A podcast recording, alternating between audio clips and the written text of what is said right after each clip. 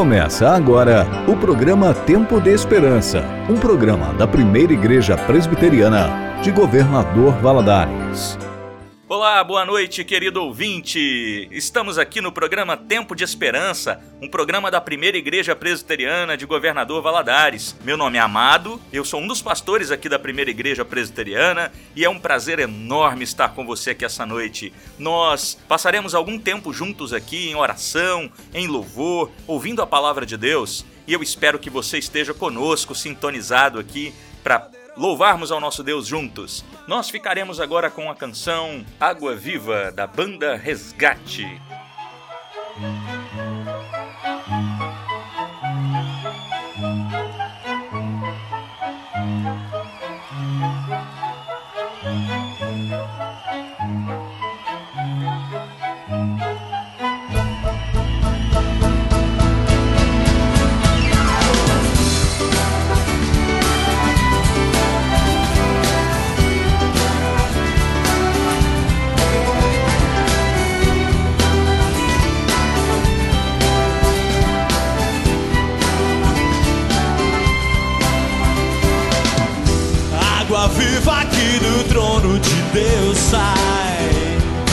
Vem sobre mim. Água viva, minha sede sacia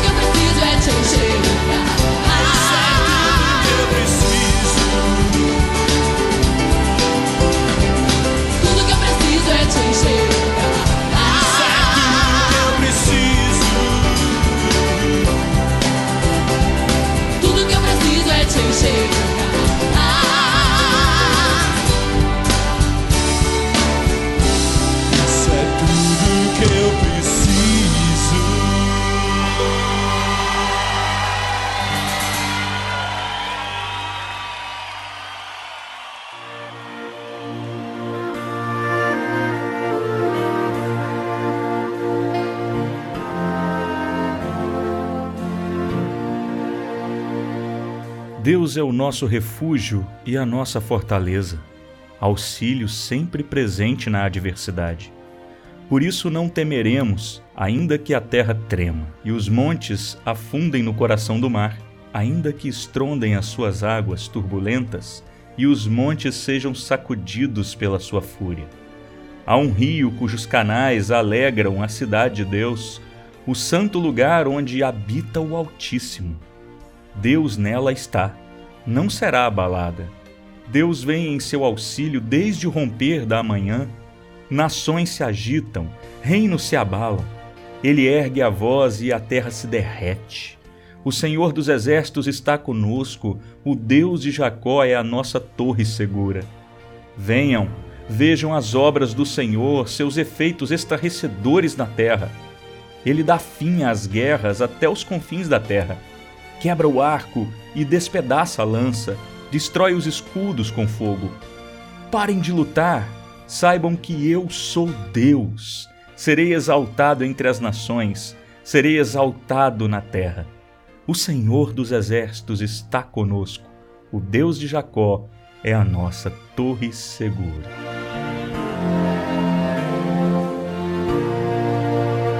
Você acabou de ouvir uma porção das Escrituras, o Salmo 46. E agora, querido ouvinte, eu quero te convidar a continuar conosco. Ouviremos agora mais uma canção, a canção Lá Estarei, do CD Povo da Aliança.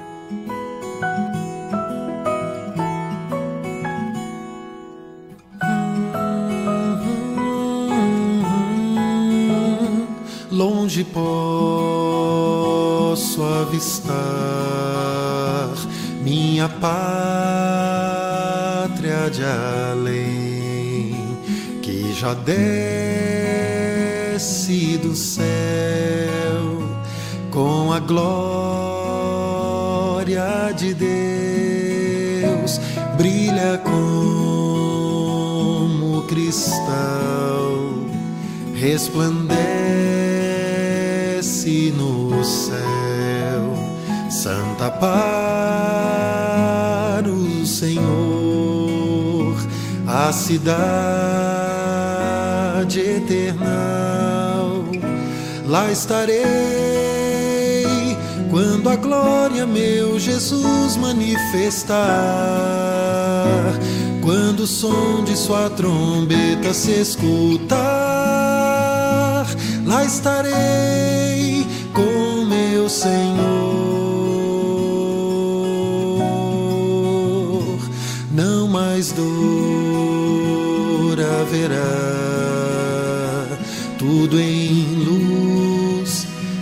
Fará, toda treva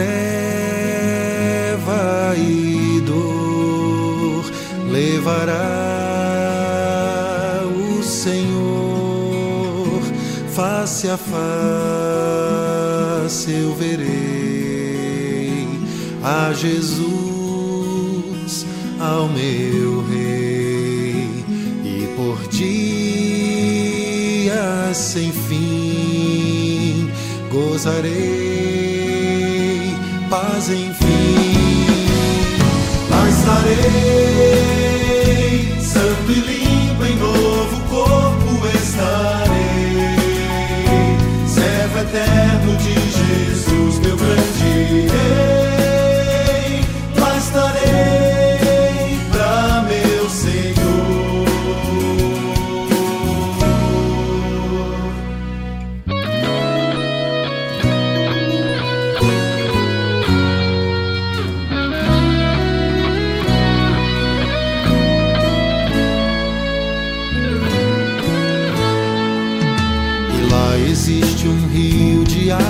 Viva que nasce junto ao trono de Jesus, de Deus o Pai. Nem sol nem lua existirá, a luz de Deus sim brilhará, e o Senhor para sempre reinará. Reinará,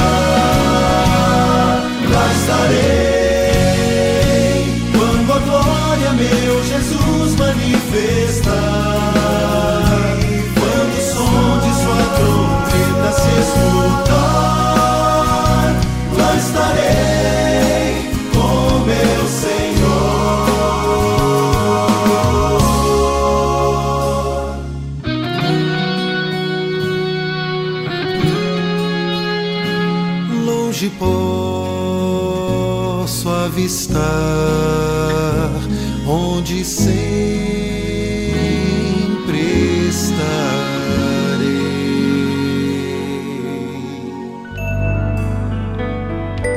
Momento de reflexão.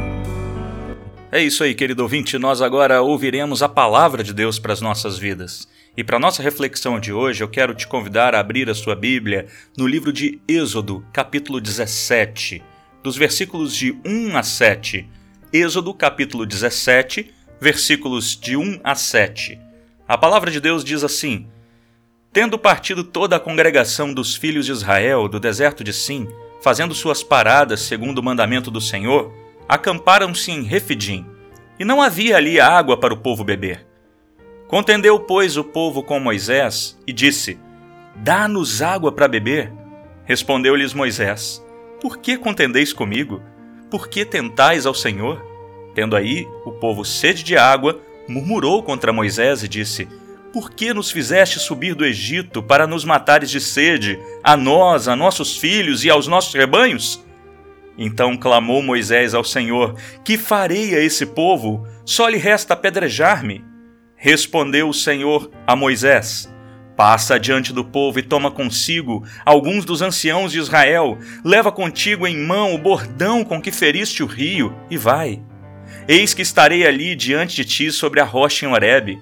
Ferirás a rocha, e dela sairá água, e o povo beberá. Moisés assim o fez na presença dos anciãos de Israel e chamou aquele lugar é, de Massá e Meribá por causa da contenda dos filhos de Israel e porque tentaram ao Senhor dizendo: Está o Senhor no meio de nós ou não? Queridos, quando nós lemos esse texto, eu me lembro de um caso que aconteceu comigo. É, quando era mais novo, logo cedo, aprendi a andar de bicicleta, em torno de seis anos de idade, e eu me lembro que tinha aquelas rodinhas de apoio na bicicleta. Um certo dia, é, meu pai disse assim: Olha, vamos tirar as rodinhas de apoio da bicicleta para você poder caminhar sem as rodinhas, né? Pedalar sem as rodinhas. E eu fiquei com muito medo, porque tirar as rodinhas de apoio, ah, olha, isso pode não dar muito certo, eu vou cair. E eu fiquei muito temeroso. E meu pai disse assim: Não, não fique com medo, eu vou segurar atrás do cilindro da bicicleta e eu não vou deixar você cair. Eu então comecei a pedalar e teve hora que eu senti uma bambeza nas, na, na, na, bicicleta, me desequilibrei, falei assim, vou cair. E naquele momento eu tive certeza de que meu pai não estava segurando é, o cilindro da bicicleta conforme havia prometido. Eu duvidei da presença dele ali junto de mim, segurando a bicicleta, apesar de que ele estava segurando, mas no meu coração eu duvidei. Assim como eu duvidei da presença do meu pai junto comigo ali na bicicleta, segurando, o povo de Israel duvida mais uma vez da presença de Deus no meio deles. O povo de Israel diz assim: está o Senhor no meio de nós ou não? E olha, é, não foi a primeira vez que o povo de Israel duvidou da presença de Deus, ah, não foram poucas as vezes que o Senhor Deus manifestou a sua presença junto deles. Uh, desde a sua libertação do Egito, esse povo ficou 400 anos aprisionado no Egito, um povo que uh, tinha tudo para agradecer apenas ao Senhor Deus, tinha tudo para louvar ao Senhor Deus, sempre murmurava e reclamava. Mas é, Deus vai lá no Egito, retira esse povo da escravidão, povo que estava é, aprisionado, sofrendo na mão dos egípcios, Deus então envia dez pragas no Egito para poder libertar esse povo. E é interessante que em cada uma das dez pragas que Deus derrama sobre a nação do Egito, o Senhor Deus derrota e destrona alguma divindade egípcia da época, mostrando que ele era o Deus Todo-Poderoso. Então eles libertam o povo de Israel, ah, o povo então começa a caminhar deserto afora para alcançar a terra prometida. Esse povo então tem o mar se abrindo diante de si, tem depois o mar se fechando após o exército de Faraó entrar atrás deles ali no mar. Esse povo vê o Senhor Deus colocando uma coluna de fogo durante a noite para aquecê-los no deserto, porque a noite no deserto é muito fria. É, vê também o Senhor Deus colocando nuvens sobre eles para aliviar o calor durante o dia. Ah, olha, é um Deus providente. No episódio um pouco anterior a esse que nós vimos aqui agora, da planície de Refidim, nós vemos eles num lago que de um lugar que se chama Mara, é, e esse lugar existia água que não era uma água potável, era uma água amarga. E o Senhor Deus transformou aquela água amarga em água potável. É, é um povo que reclamou que não tinha carne, Deus mandou codornizes. É um povo que era alimentado pelo maná diariamente, o Senhor Deus derramava sobre eles todos os dias. Olha, Deus sempre manifestou a sua presença no meio deles, mas ainda assim eles duvidam da presença de Deus. É, quando olhamos para o que foi relatado aqui nesse texto, nós vemos aquela numerosa multidão chegando ali na planície de Refidim. Ah, eles olham para aquele lugar e dizem assim: vamos montar aqui um acampamento. Eles estão chegando, provavelmente à tarde, um calor muito forte, a boca seca e a poeira adentrando as narinas, e eles conseguem sentir o cheiro do pó da terra, eles conseguem sentir o cheiro de morte que os aguarda, porque existem crianças, existem mulheres, existem é, muitos jovens, existem ali. Uh, muitos animais e agora há uma preocupação no coração desse povo. O que será de nós? Será que Deus nos abandonou? Será que está Ele no meio de nós ou não? Ele nos trouxe aqui, tirou a gente do Egito e nos trouxe para cá para morrer de sede, a nós, nossas famílias, é, os nossos rebanhos, todos nós vamos morrer de sede aqui no deserto. Então existia uma preocupação muito forte no coração daquele povo nesse momento com relação a seu sustento, com relação à sua sobrevivência. É interessante que quando nós olhamos para esse texto, nós nos lembramos de como é a nossa vida. Muitas vezes, muitas vezes, somos apanhados por situações em que nós olhamos e dizemos assim: está o Senhor no meio de nós ou não? Conta-se a história de uma senhora que estava numa grande cidade é, e um assaltante a abordou e disse assim: é, Me passa sua bolsa ou eu lhe tiro sua vida. E ela disse assim: Olha, meu filho, tanto faz, você pode pegar a bolsa ou tirar a minha vida, porque nenhuma delas tem importância. Isso reflete o coração humano Muitas vezes, nos tempos que nós vivemos, pessoas sem esperança, pessoas sem perspectiva, pessoas que estão vivendo seus dias e já não creem mais que Deus está no meio deles, já não creem mais que Deus exista. Talvez você, querido ouvinte, esteja nos ouvindo hoje, o seu coração esteja completamente despedaçado. Talvez você esteja vivendo tempos difíceis, uma ansiedade que consome a alma, uma tristeza que tem te abatido, que tem te tirado o sono, que tem te feito perder a vontade de viver. E você está assim pensando nesse momento: será que Deus existe? Será que o Senhor Deus está no meio de nós ou não? Olha, talvez você seja alguém até temente a Deus, mas que nesse momento agora você tenha perdido as esperanças de que de fato exista um Deus, de que de fato esse Deus esteja presente na sua vida. E assim como o povo de Israel foi incrédulo quanto à presença de Deus no meio deles, talvez você esteja incrédulo quanto à presença de Deus junto de nós nos tempos de hoje. Olha, é muito duro olhar para toda a situação que nós estamos vivendo e não pensar isso. Corremos um sério risco de olhar para toda essa situação que nós temos vivido e pensar que Deus nos abandonou abandonou, que Deus não está conosco. Quando nós olhamos novamente para o texto, nós verificamos algo maravilhoso. Olhamos para o texto é, e vemos o Senhor Deus dizendo assim para Moisés: Moisés, toma o seu bordão, vai até a rocha em Horebe, bate na rocha com essa vara, e ali água sairá dessa rocha e matará a sede de todos vocês, e satisfará a sede de todos vocês. Então Moisés vai. E é interessante que e antes da gente olhar para a resolução do problema, nós temos que olhar para o tamanho desse problema.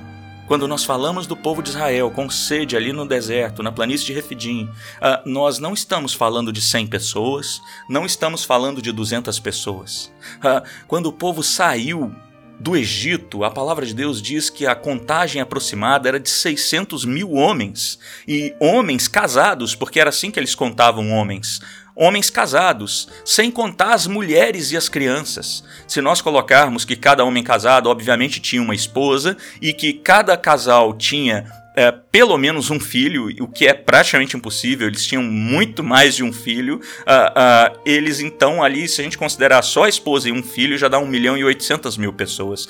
Nós podemos arredondar fácil aí, no mínimo, 2 milhões de pessoas. Nós não temos um pequeno problema, nós não temos uma pequena população, mas nós temos aproximadamente 2 milhões de pessoas reunidas em Refidim, sem contar os seus animais. E esse povo está prestes a morrer de sede, esse povo está duvidando da presença de Deus, esse povo está precisando saciar a sua sede. E nós falamos isso aqui agora para que você compreenda o tamanho do Deus que nós temos, aquele Deus que não importa o tamanho do problema, ele é infinitamente superior.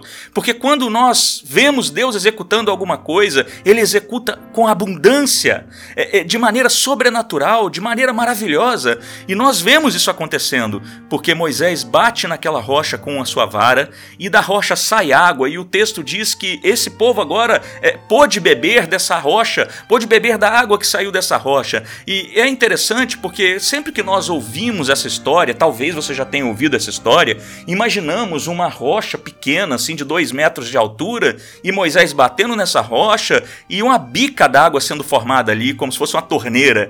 Mas não. Como que um povo gigante como esse, cerca de 2 milhões de pessoas, satisfaria sua sede com uma bica d'água?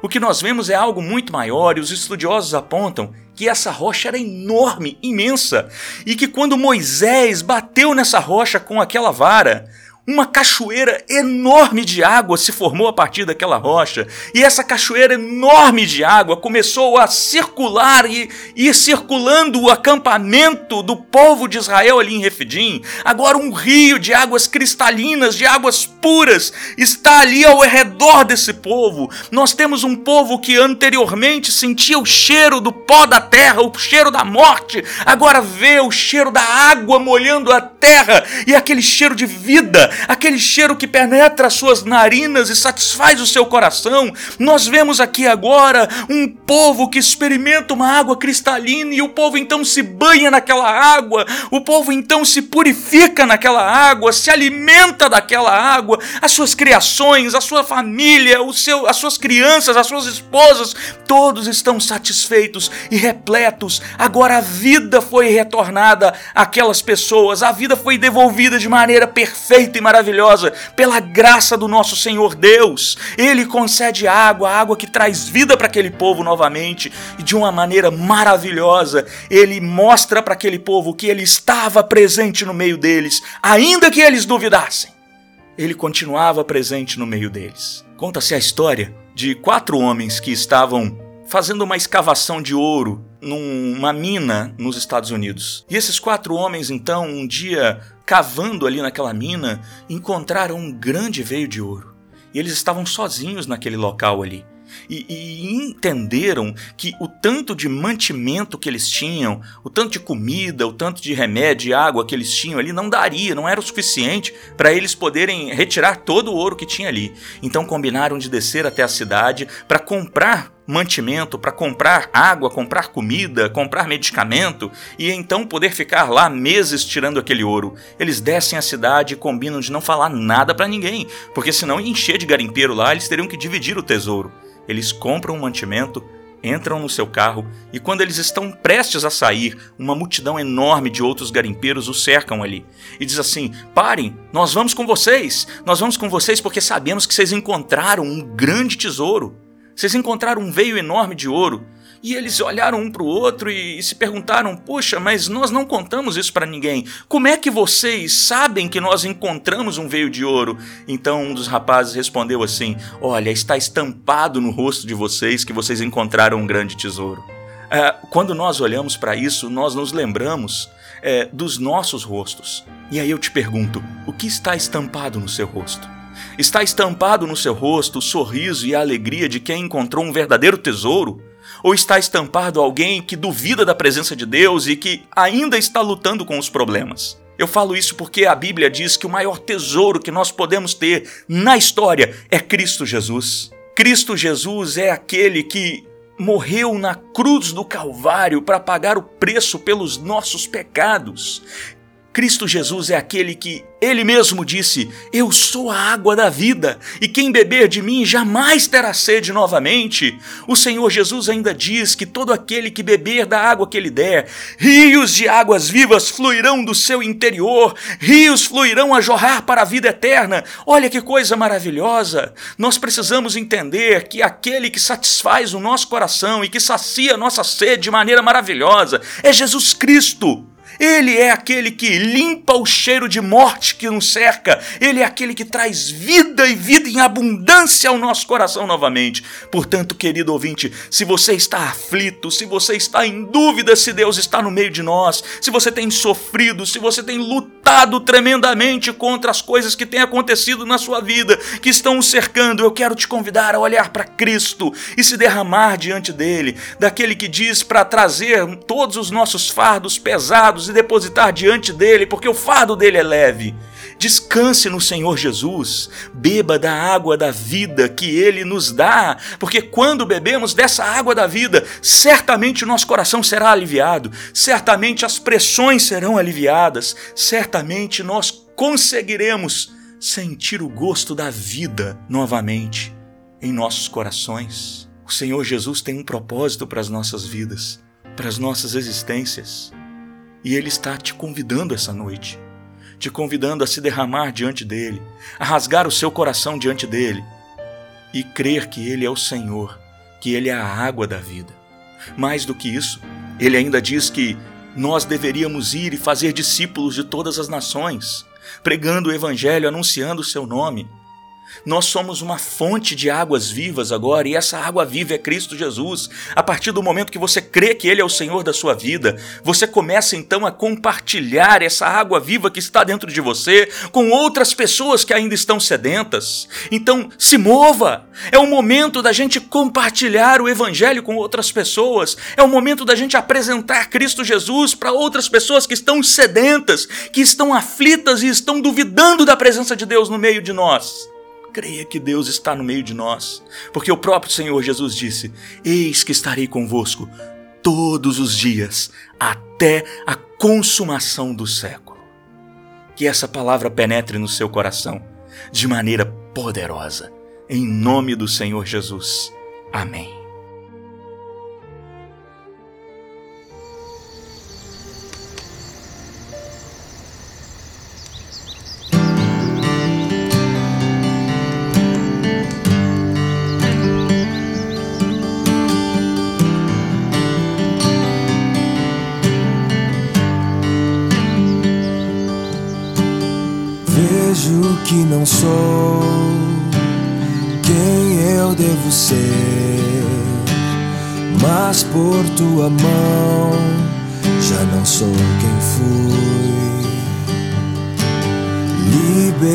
Liberdade, amor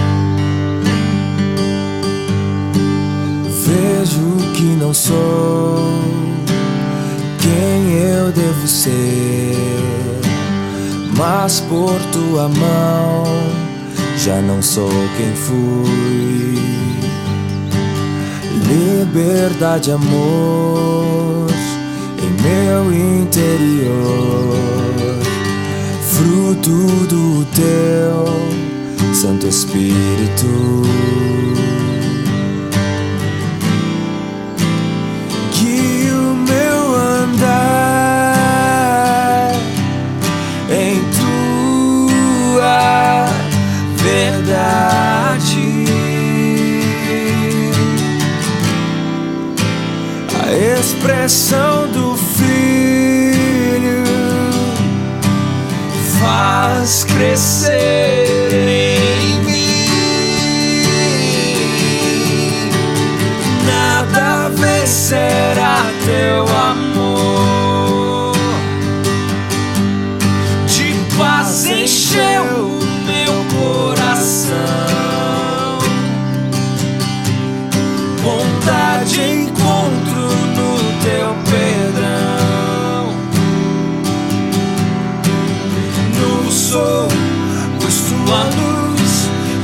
Direção.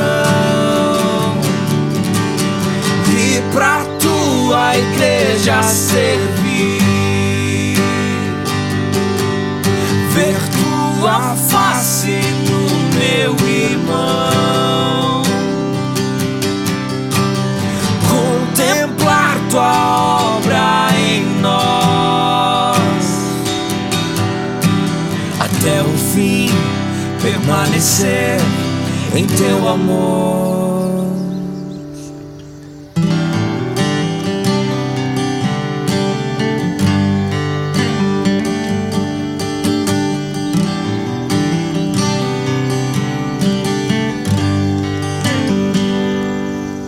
Você ouviu Tua Obra em Nós, do projeto Sola. Momento de oração.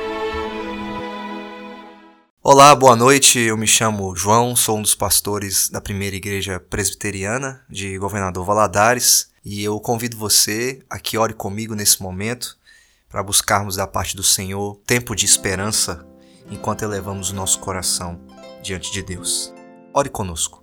Senhor Deus, nós te louvamos, ó Pai, pela tua graça sobre nós, o teu amor tão precioso em nos conceder e nos preservar a vida nesses dias de medo, nesses dias de falta de esperança, dias, ó Deus, em que ouvimos tantas notícias e recebemos tantas informações, e essas informações não não mudam o nosso coração no sentido de nos aproximarmos mais de ti, mas nos torna mais apavorados e amedrontados.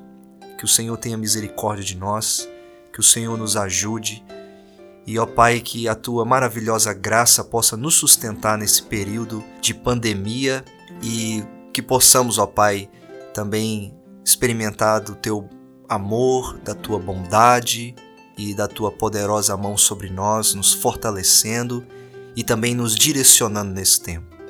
Colocamos diante de ti mais uma vez a nossa cidade, onde os casos aumentam e carecemos, ó Deus, de que o Senhor olhe para nós de uma maneira muito especial, mas não só a nossa cidade, mas a nossa região. Que o Senhor tenha misericórdia em nossas vidas, os idosos que já não saem de casa há alguns meses, ou se saem, saem com medo. Que o Senhor nos ajude, ó Pai, nesse período, enquanto experimentamos esse aumento de, de casos em nossa cidade. Ajude também, ó Deus, e venha com a tua boa mão sobre aqueles que trabalham arduamente na linha de frente na área da saúde, ou aqueles que trabalham também incansavelmente é, em órgãos públicos, em espaços públicos, aonde eles precisam também cuidar daqueles que estão vindo e também se cuidar, ó Deus, para que não possam levar essa, esse vírus para dentro dos seus lares. Que o Senhor os abençoe, ó Deus.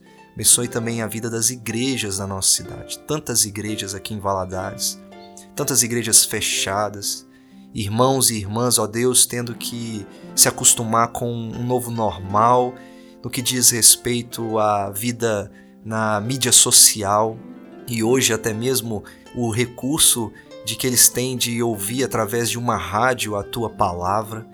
Ó Deus, nós te louvamos por estes meios e te agradecemos porque o temos para receber a boa nova do Senhor em nossa casa. Mas fortaleça esses irmãos que sentem falta da comunhão, sentem falta da unidade e da presença, ó Deus, de estarem sendo encorajados uns pelos outros e, é claro, ó Deus, a comunhão que aumenta o nosso amor e também a nossa fortalece a nossa fé e nos encoraja a caminhar. Que o Senhor abençoe a vida de cada igreja espalhada por essa cidade, cada líder, cada liderança, que o Senhor também os sustente e os fortaleça, dê a eles criatividade e também coragem, ó Deus, para esses novos dias e que eles sejam, ó Pai, fortalecidos pela tua boa palavra e que a tua palavra chegue a muitos corações através dos meios que temos. Ó Deus, e sustente a nossa vida, aquele que nos ouve pela rádio, aquele que está orando conosco nesse momento, o fortaleça, ó Pai, porque o Senhor é quem sonda os corações e conhece cada um. Que o Senhor, em nome de Jesus, possa trazer esperança esperança de que somente em Cristo nós temos a vida de que nós precisamos e a verdadeira esperança de que o Senhor está conosco todos os dias e nos guardará até o fim dos tempos. Que o Senhor assim nos abençoe e receba a nossa adoração em nome de Jesus. Amém.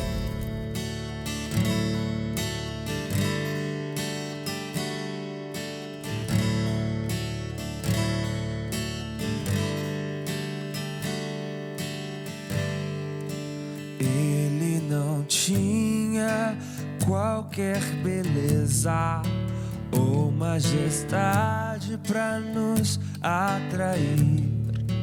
Nada havia em sua aparência para o desejarmos.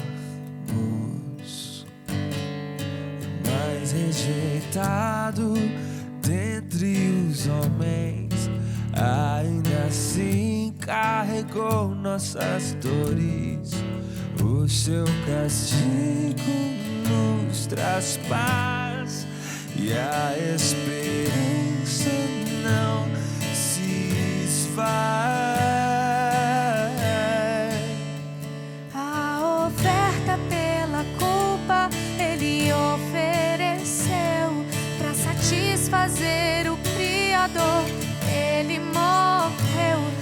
Que a sua luz em nós pudesse brilhar. O Filho do amor se entregou em nosso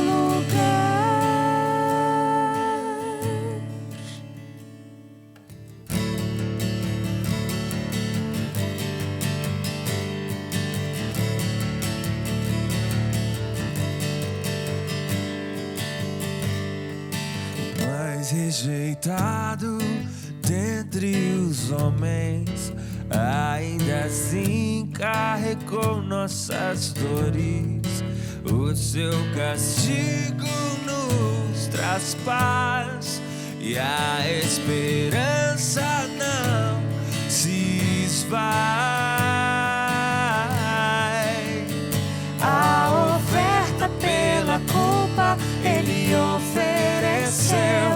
Para satisfazer o Criador.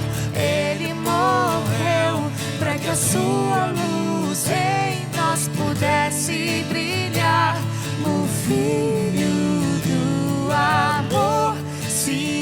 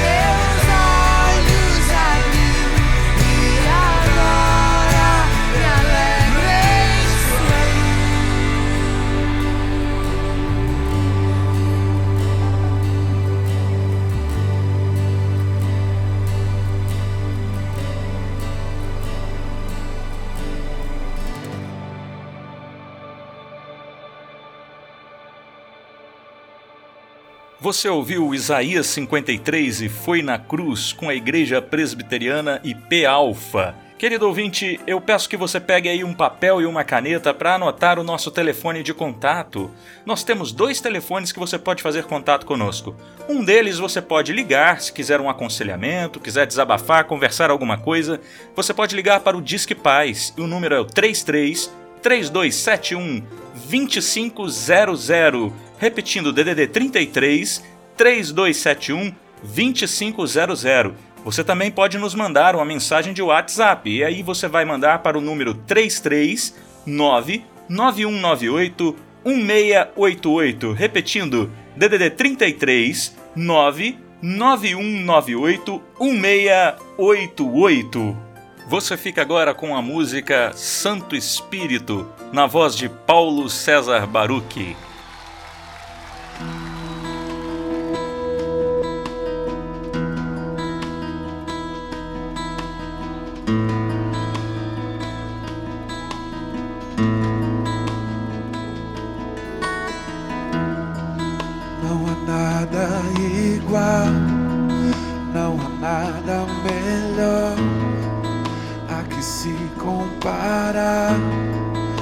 Esperança viva.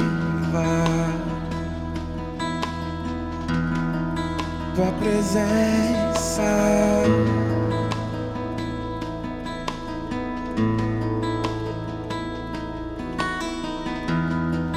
Eu provei e vi o mais doce amor que liberta o meu ser e a vergonha desfaz. Tua presença, Deus Santo Espírito, és bem-vindo aqui, vem inundar, encher este lugar.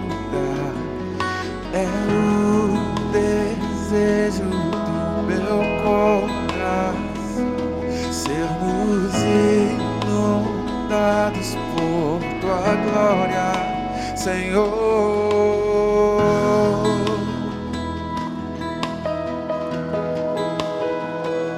Senhor,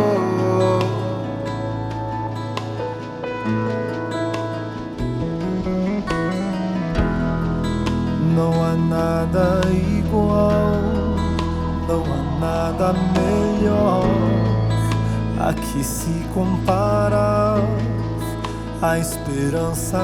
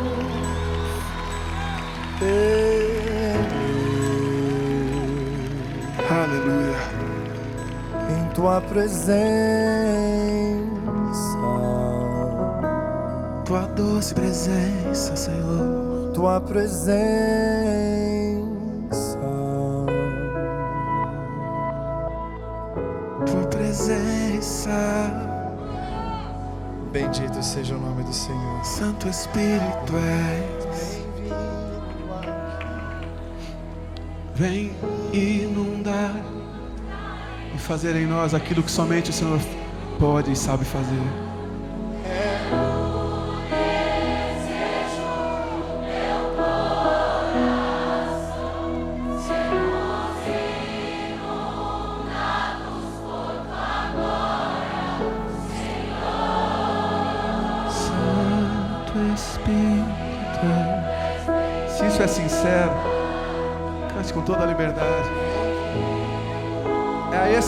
Você se refere.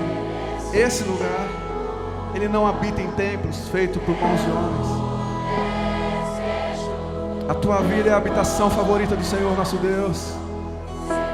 Apenas se você puder e quiser fazer isso, levante suas mãos aos céus. Em rendição, em adoração e cante mais uma vez.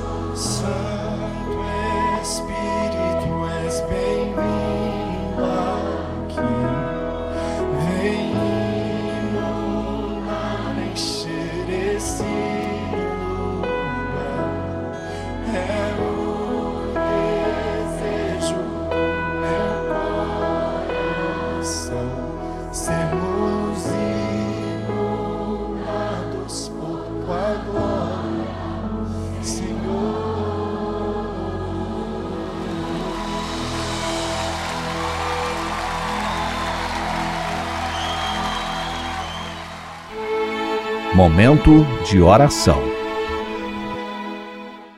Muito bem, querido ouvinte, nós começaremos agora um quadro chamado Perguntas e Respostas, onde nós convidaremos pastores de outras igrejas para desenvolver determinados temas com a gente aqui.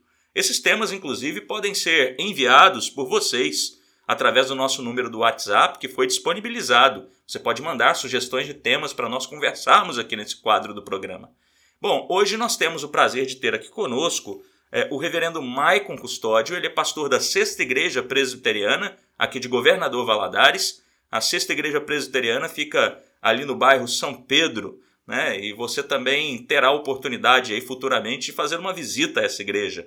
É, o pastor Maicon está aqui conosco para falar a respeito de um tema que tem sido é, muito debatido, muito discutido ao longo do tempo. É, especificamente nesse momento que nós estamos passando agora, entra muito é, em vigor o pensamento a respeito desse tema, que seria ah, o sofrimento, né? Então a grande questão é essa, é, da gente analisar um pouco onde está o Senhor Deus ah, no tempo de sofrimento, quando o sofrimento sobrevém sobre as nossas vidas e a gente talvez sinta um distanciamento do Senhor Deus e muita gente se pergunta assim, onde está Deus em meio a tanto caos, em meio a tanto sofrimento, né? E nós conversaremos um pouco sobre essa temática é, e o Maicon vai nos conduzir nesse momento agora. É, muito boa noite, Pastor Maicon, muito bom ter você aqui conosco. Boa noite, Reverendo Amado. É um prazer estar aqui com vocês né, nesse tempo de reflexão acerca da Bíblia que vocês têm desenvolvido aqui. É um prazer ter sido convidado e poder estar com vocês e ainda mais para conversar com os nossos ouvintes sobre um tema tão importante, tão relevante que está de certa forma tocando de modo muito sensível em todos nós nesse momento em que é, o sofrimento está aí no quintal da nossa casa, né? Nós estamos olhando para o mundo de um modo geral, a gente percebe as nações, os estados, as cidades, as empresas, as famílias, todos de alguma forma sendo afetados pelo que está acontecendo.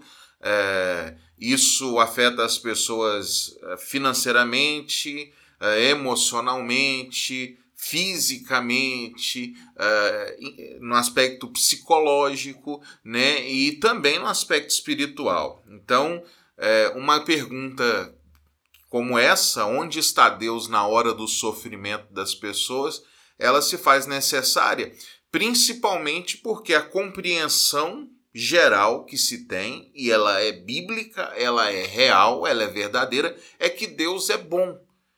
E se Deus é bom, por que coisas ruins acontecem?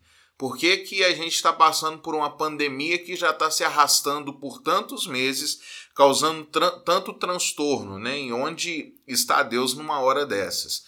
Uh, e essa é uma pergunta que hoje ela está aplicada à situação do coronavírus, mas ela é histórica.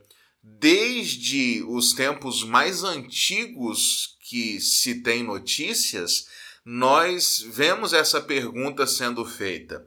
Um dos livros mais antigos da Bíblia é o livro de Jó.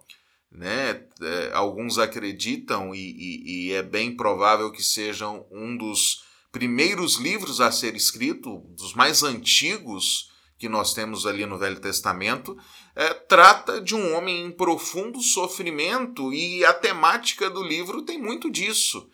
É, eu estou sofrendo é, e as pessoas que se chegavam para ele, seus amigos, sua esposa, olha, o sofrimento está aí e o que é que Deus vai fazer no meio disso tudo? Na história foi assim. É, o Apocalipse foi escrito para a igreja que estava sofrendo. Igreja perseguida, gente sendo morta, presa, entregue às feras, entregue aos perseguidores. E o Apocalipse foi escrito para uma igreja que sofria.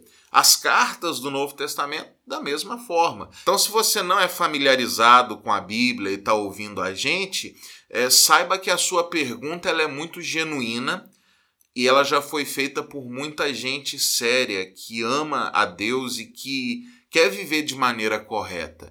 Então, antes mesmo da gente começar a, a resposta, eu acho bom que a gente diga para você que talvez está com essa dúvida no coração, você não está em pecado por, por fazer essa pergunta, você não está em rebeldia por perguntar. Porque quando a gente sofre, parece que a gente está sozinho no mundo mesmo e isso nos afeta de modo muito forte, né? É, exatamente. É, a tendência do nosso coração é de achar que fomos desamparados por Deus, né? Quando passamos por certas dificuldades. É, conversando certa vez com algumas pessoas é, do meu círculo de amizade, uma delas me, me sempre me fez uma pergunta assim: puxa vida, é, por que, que Deus permite tanto sofrimento, né? Tanta criança passando fome, tantas coisas absurdas que têm acontecido no mundo afora. E talvez essa seja uma dúvida também no seu coração agora que está aí nos ouvindo. Né? Assim, é exatamente dentro dessa temática que nós estamos conversando aqui. A, a, como existe mesmo um Deus que a Bíblia diz que é um Deus de amor, né? E esse Deus de amor deixa tanta gente em estado de miséria, né? Como se Deus fosse o culpado uh, pelo estado de miséria de todo mundo. Uh, só que nós temos que lembrar, né, Pastor Maicon, que uh, essa situação do homem, do sofrimento, de tudo que nós temos passado e vivido, é simplesmente uma consequência do estado decaído que nós vivemos. Quando Deus criou todas as coisas e Ele cria tudo perfeito, ele olha para trás e diz assim: Eis que tudo é muito bom. Ali no Éden, na criação de Deus, você não tinha um pecado ainda existindo e é, certamente não tinha um sofrimento. Né? É, então o homem se rebela contra Deus, o homem cai do seu estado original e agora ele tem um abismo diante de si. E é interessante que Deus disse assim para ele: se você comer do fruto dessa árvore do conhecimento do bem e do mal, certamente morrerás mas ainda assim o ser humano come é, desse fruto da árvore do conhecimento do bem e do mal, e agora é um ser em estado de rebeldia contra Deus. E o sofrimento passa a existir ali, a morte passa a existir por conta dessa, dessa atitude de rebeldia do coração humano. Né? Então, nós estamos nesse estado de miséria por culpa do nosso pecado original. E não porque Deus quis que nós sofrêssemos. Sim. É, e, e, você pega exatamente na raiz do problema, né, onde tudo começou. Como você bem disse, Deus olha para tudo que criou e disse: é bom, é perfeito, é pleno, não tem nenhum tipo de defeito. Se você se acha uma pessoa exigente e criteriosa, imagine o nível do critério do Deus que é perfeito, né? Que olha para algo e diz: é bom, estou satisfeito. É, o pecado vem e traz tudo isso, e, e o pecado afeta o, cosmo como, como um todo, todo o universo, toda a existência, as pessoas, é, os seus relacionamentos, a natureza, tudo é afetado. Então, por causa do que um dia foi feito lá atrás, quando os seres humanos é, resolveram desobedecer a Deus, a gente está colhendo agora esses frutos. En- Então, é, as pessoas vão levantar: Deus é o culpado? Não. A culpa de tudo isso é o mal que está no nosso coração, é, que faz com que essas coisas aconteçam, o mal de um modo geral, e aquele ato inicial de rebeldia contra Deus que abalou todas as estruturas da existência. É, então, pense comigo que naquele mundo que Deus criou não existiriam germes, vírus, bactérias, enfermidades. Isso tudo aconteceu depois que a criação caiu do seu estado original. Mas eu acho que não é isso ainda que você, ouvinte, quer saber. Você quer saber o que que a Bíblia fala para você quando você sofre. A gente fez essa digressão para te ajudar a entender a origem do problema. Mas onde está Deus quando você sofre? Cuidando de você. Essa é a minha resposta para você. Ah, ainda que os dias sejam maus e eles têm sido maus, a gente pode perceber que a nossa vida continua funcionando e sendo, sendo sustentada por um Deus Todo-Poderoso. Ou você acha que o fato de estarmos vivos todos os dias, é, termos o ar que respiramos, você que tem é, o seu corpo em pleno funcionamento, levanta de manhã, coloca os seus pés no chão, há firmeza nos seus músculos e você consegue caminhar, você consegue se colocar de pé há o pão na sua mesa, há o trabalho. Então, olha para tudo que está funcionando e a Bíblia diz que isso tudo é providência de Deus, é a divina providência. E Deus, em seu infinito amor, ele proporcionou para nós essa possibilidade de continuarmos vivendo, mas ele disse para nós o seguinte: essa vida não é tudo que existe. Muitas vezes a gente olha para o sofrimento, reverendo amado, e a gente é, pensa assim: se o sofrimento vier a se tornar algo gigantesco, ele vai me matar e aí acabou para mim. Uma enfermidade pode me matar, a angústia pode me matar, uh, o desprazer, uh, me tornar alguém desgostoso da vida, tudo isso pode me fazer ser uma pessoa que às vezes não queira mais sequer viver. Mas é interessante que quando, e nós estamos aqui conversando sobre a Bíblia, quando a Bíblia fala para nós sobre sofrimento, o apóstolo Paulo, por exemplo, vai dizer é, aos crentes de Roma, a atual capital da Itália, né, é, é o seguinte: olha, os sofrimentos que vocês experimentam hoje não são comparados à glória que espera por vocês no porvir. O cristianismo é uma religião de esperança, é uma perspectiva bíblica que diz: olha, esse mundo não é tudo que há, há uma esperança para além dele.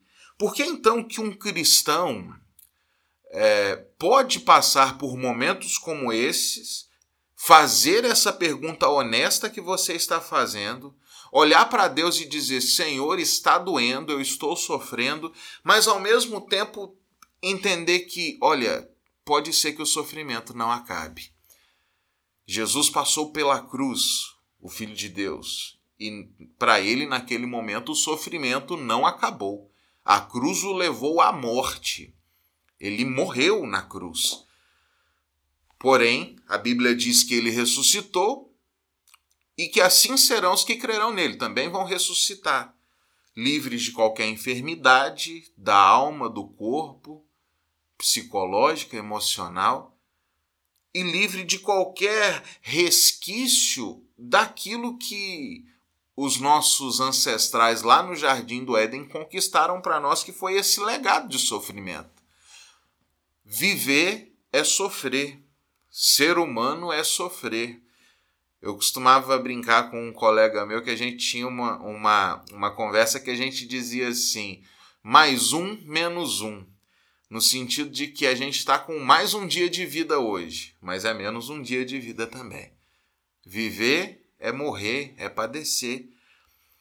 Portanto, o cristianismo vai te dizer assim: viva confortado e consolado com essa perspectiva. O sofrimento é real. Até Jesus Cristo, Filho de Deus, sofreu.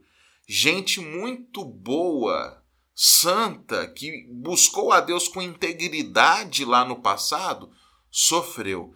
Mas essas pessoas mantinham seus olhos firmes na esperança futura. E se você está ouvindo a gente agora e fala como eu posso ter essa esperança, ou como eu posso ter inclusive a certeza de que é, o coronavírus não é meu fim, que a crise financeira que eu estou passando aqui não é meu fim, que a minha enfermidade, que a crise no meu casamento não é meu fim. O cristianismo crê que há apenas uma forma de redenção e ela está nesse Jesus que morreu na cruz por nós. A gente crê que para queda, que foi aquele ato dos nossos primeiros pais lá no Éden, Deus mesmo proporcionou essa solução que é Jesus. Então, qual é a resposta para o sofrimento? A fé em Jesus, que diz assim: ainda que o seu corpo se corrompa, eu vou ressuscitá-lo perfeito. Ainda que a morte chegue para você, ela não tem a última palavra. Eu venci a morte e você também pode vencer. Ainda que esse mundo hoje seja um caos, eu vou restaurar todas as coisas e esse mundo e o universo inteiro vão ser tão bons quanto eram no início, quando Deus criou e disse: é bom. Então, quando você pergunta qual é a resposta para o sofrimento, onde está Deus? Deus já estava desde o princípio preparando a resposta: Jesus Cristo. Muitas vezes você então pensa assim: Jesus é só a resposta para o aspecto da minha salvação, de que ele morreu na cruz e me salvou dos meus pecados. Não. Ele é a resposta para suas emoções, ele é a resposta para o seu casamento, ele é a resposta para a sua alma aflita, ele é a resposta que a gente tem para o universo inteiro. Sabe? Para os maremotos, para os terremotos, para os tsunamis, para os vulcões ativos, para as enchentes, para a seca, a resposta é Jesus, porque o, o cristão acredita que quando ele voltar, toda a ordem vai ser restaurada. E quando toda a ordem vai for, for restaurada, o que, que a gente tem? A ausência de tudo o que é fruto da desordem. E só em Cristo a gente tem isso. Né? E, e se, se, você me permite, é, eu coloco aqui as esperanças que a gente vai tendo né, ao longo dos dias. Ah, um medicamento X ou Y, a vacina que vai ser lançada, é, os estudos que estão sendo feitos, tudo isso é bom e Deus está nesse negócio, abençoando as pessoas que estão estudando. Mas, é, mesmo assim, você pode até ficar imune ao coronavírus daqui uns dias. Pode ser que a pandemia passe e daqui a pouco a economia está decolando e está todo mundo nadando em dinheiro. Mas deixa eu te falar uma coisa: você vai sofrer de novo. A morte continuará sendo uma realidade que virá para você, seja de maneira trágica, ou seja pela idade, pelo desgaste do corpo. Você vai sofrer outras vezes. E todas as vezes a gente vai perguntar: cadê Deus? Cadê Deus? Deus estava desde antes da fundação do mundo. E aí você vai de novo fazer aquela pergunta: Estou sofrendo de novo, passou o coronavírus, estou com um novo sofrimento. Cadê Deus? Deus estava, desde antes da fundação do mundo, preparando a solução definitiva, a resposta para o sofrimento de agora, para todos que você ainda terá para o problema gerado por Adão e Eva e pelos, pelos problemas que ainda virão. E o maior de todos eles, a morte, a morte que nos separa de quem a gente ama, a morte que nos separa do próprio Deus no aspecto espiritual, ele arranjou solução para ela também. Onde estava Deus? Proporcionando a solução. É isso que eu tenho a dizer para você. Muito bem, querido ouvinte, nós queríamos aqui agradecer ao reverendo Maicon por ter aceitado esse convite, estar tá aqui conversando conosco é, nessa noite, foi muito bom, tá, pastor Maicon? Muito obrigado aí pela sua presença mais uma vez. Eu queria lembrar você, querido ouvinte, que nós podemos receber de vocês e gostaríamos de receber de vocês sugestões de temas para nós debatermos aqui nesse quadro. Uh, você pode enviar um WhatsApp para o telefone do WhatsApp que nós anunciamos aqui e no final do programa anunciaremos novamente. Então você já pega aí uma caneta e um papel, porque daqui a pouco a gente fala de novo se você não anotou. E aí envia para a gente um WhatsApp nesse número, lembrando que só funciona o WhatsApp, não é ligação esse número que a gente vai passar. Aí você envia um WhatsApp para que a gente possa ter sugestões de temas a serem debatidos aqui uh, e sugestões de perguntas que vocês estão levantando para a gente poder é, responder aqui através dos pastores convidados para participar com a gente desse programa. Tá? Nós continuaremos agora ouvindo uma outra canção. Deus abençoe sua vida.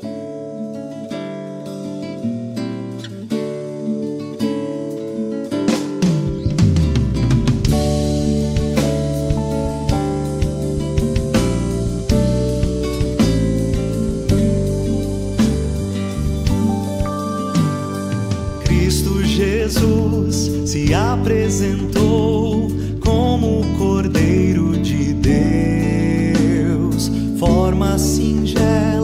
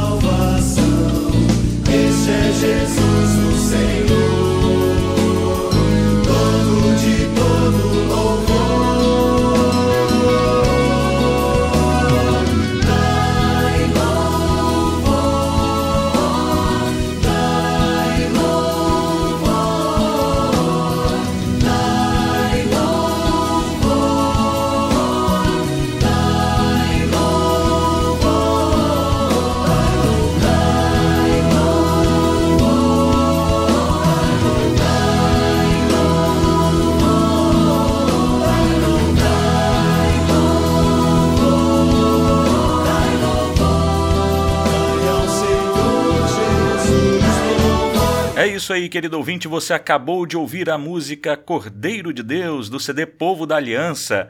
Agora você fica com a canção Todo Dia, do CD Som da Vila, da Comunidade da Vila. Ouve a nossa oração, Senhor, e recebe glória e louvor. Sonda o nosso coração, guia-nos por teu amor. Todo dia seja o meu viver para te honrar. Minhas atitudes todas para te louvar. O caminho que Jesus aponta, sim, por ele vou seguir. Revelar o teu amor por onde eu for. Seja o meu viver para te honrar. De tudo que tenho recebido, vou compartilhar. Dedicar os meus talentos, minha vida para abençoar. Revelar o teu amor por onde eu for. Ouve a nossa oração, recebe glória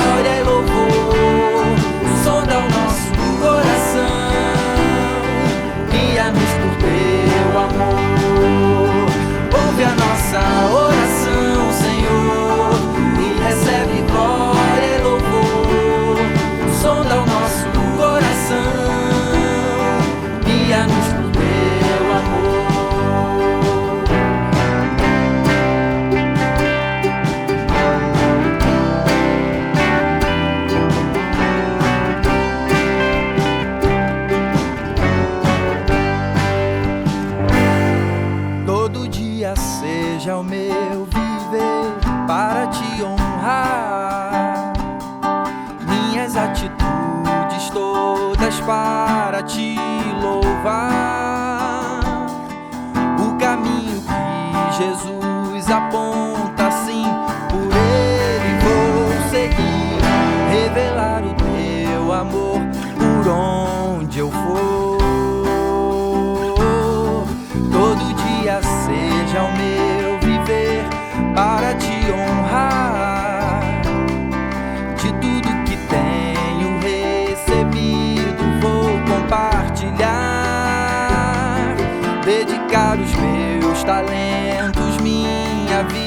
Vida para abençoar.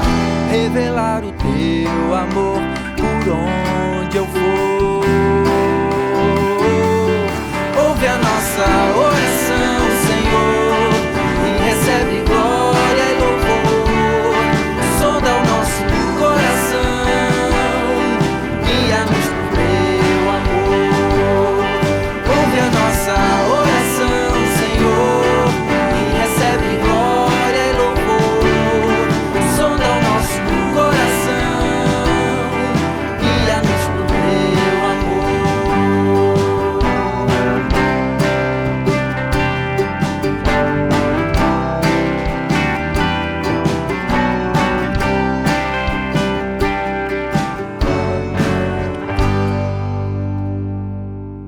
foi um prazer enorme ter você aqui conosco essa noite. Foi uma oportunidade muito boa que a gente cultuou a Deus juntos, a gente cantou junto, a gente ouviu a palavra, debatemos assunto. Foi muito gostoso e eu espero contar com você na próxima semana.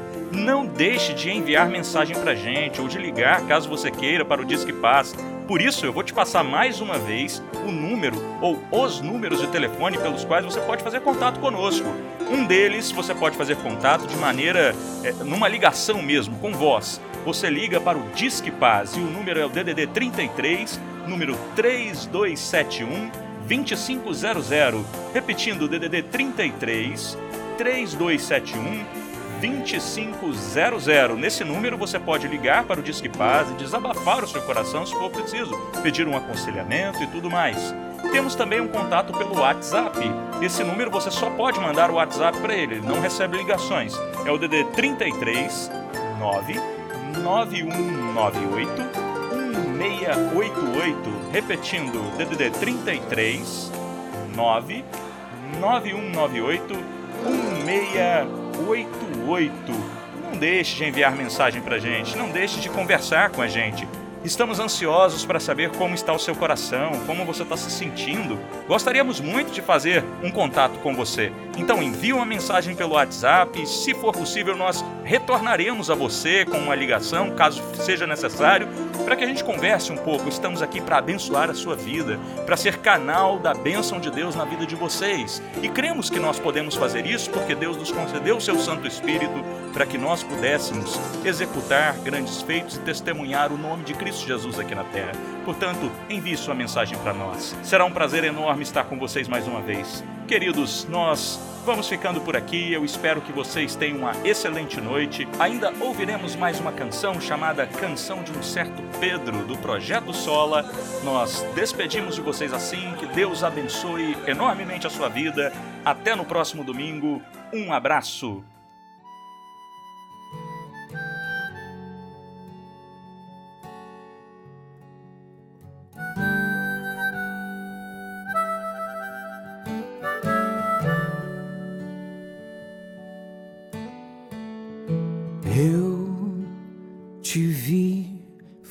Fazer coisas que nunca antes vi alguém fazer. Eu te vi ser alguém que ninguém jamais poderia ser.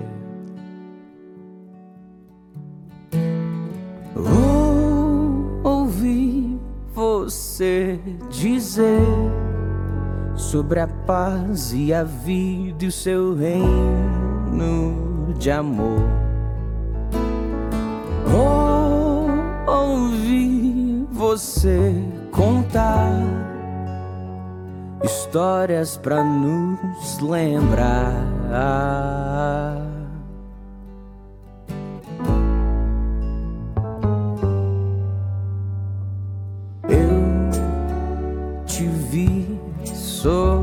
A água, pois eu também estava ali com você. De longe vi o céu se apagar. No madeiro a sua vida entregar Notei no teu olhar Que um dia eu diria que não o conheci. Sente meu coração ter medo e não saber,